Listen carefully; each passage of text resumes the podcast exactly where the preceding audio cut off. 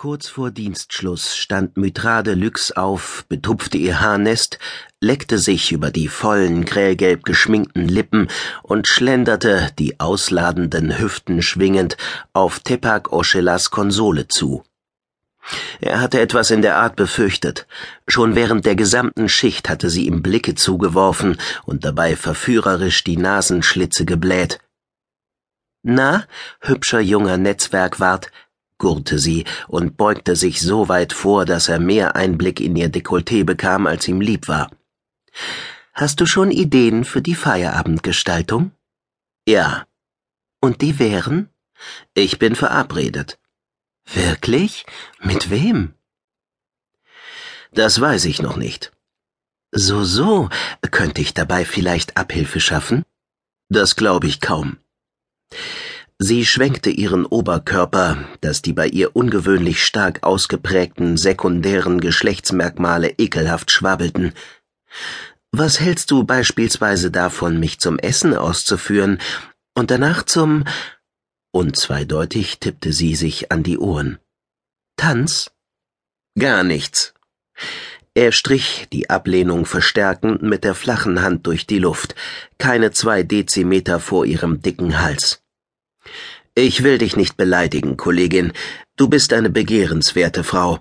Viele Laren an Bord dieser Station würden sich glücklich schätzen angesichts einer solchen Einladung, mir jedoch steht der Sinn nach einer anderen Form von körperlicher Ertüchtigung. Sie zog einen Schmollmund. Nämlich? Ich gehe Chili spielen. Und nein, du kommst besser nicht mit. Ich will mich voll auf den Wettkampf konzentrieren, da kann ich keinerlei Ablenkung gebrauchen. Chili? Mitrade Lyx fauchte abschätzig durch alle vier Nasenspalten. Etwas anderes interessiert dich nicht? Nein.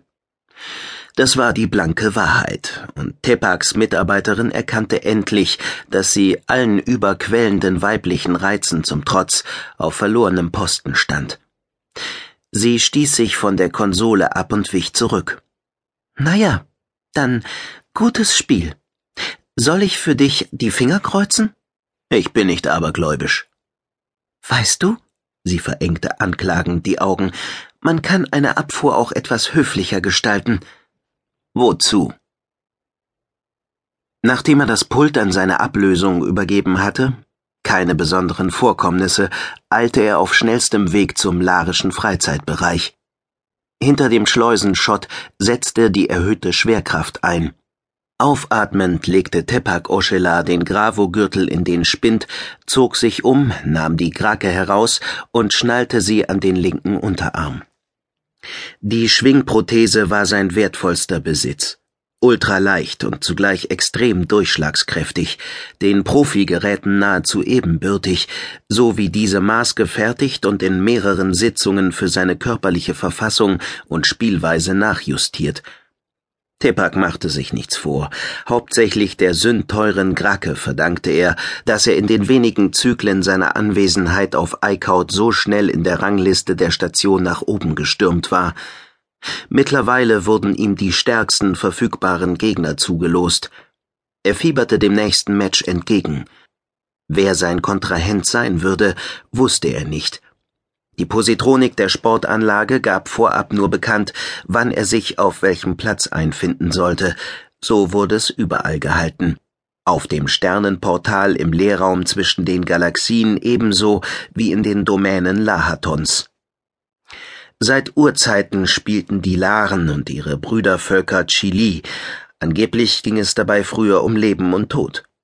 Der Sieger durfte sich aus der Verwandtschaft des Unterlegenen einige Spielen erwählen, während der Verlierer sich unverzüglich selbst entleiben musste. Tepak hielt das allerdings für ein Ammenmärchen, mythisch überhöht, so wie viele der alten Sagen. Sie begannen alle gleich. Damals, als wir Laren noch die alleinigen Herren in unserer Galaxis waren, und bla bla bla. Nostalgisches Gejammer, das stets mit demselben Satz endete. Aber da kann man halt nichts machen. So gut wie jedes Gespräch am Esstisch von Tepak Oschelas Familie war darauf hinausgelaufen. Glorifizierung der Ära vor dem atopischen Tribunal, zugleich Resignation und dröge fatalistisches sich fügen in die Ordo der Richter und Onrionen.